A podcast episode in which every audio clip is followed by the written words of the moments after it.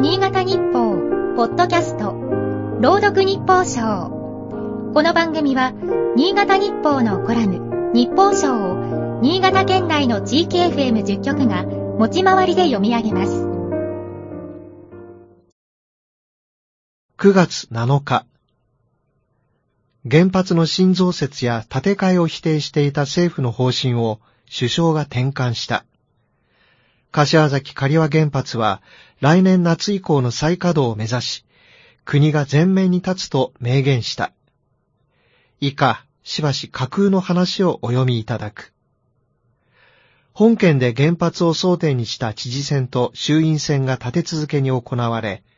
再稼働反対派の候補が軒並み勝利した。賛否を問う住民投票でも反対が7割を占めた。しかし、国策が優先されるとして民意は無視され、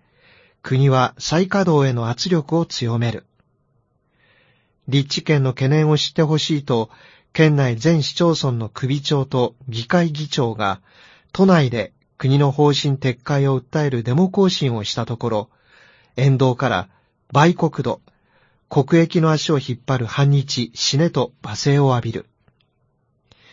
原発周辺で抗議の座り込みを続ける一部住民が機動隊に強制排除される。警察官の覚醒器の紐を引っ張ったなどの微罪で逮捕される事例も相次ぐ。地元紙は民主的手続きと新潟の主権を尊重するよう論陣を張るが、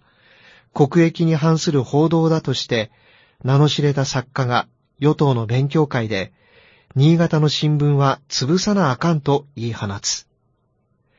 抗議行動を取材中の記者が現場から排除され、警察官に拘束される事態も起こる。これらはフィクションだが、原発再稼働を沖縄における米軍飛行場の辺野古移設やオスプレイ配備、ヘリパッド建設に置き換えれば、すべてが現実に起きたことである。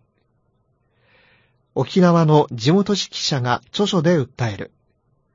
今日の沖縄は明日の本土であると。辺野古移設を重要な争点とする沖縄県知事選は11日投開票を迎える。今日の日報賞は燕三条 FM の高井忠之が朗読いたしました。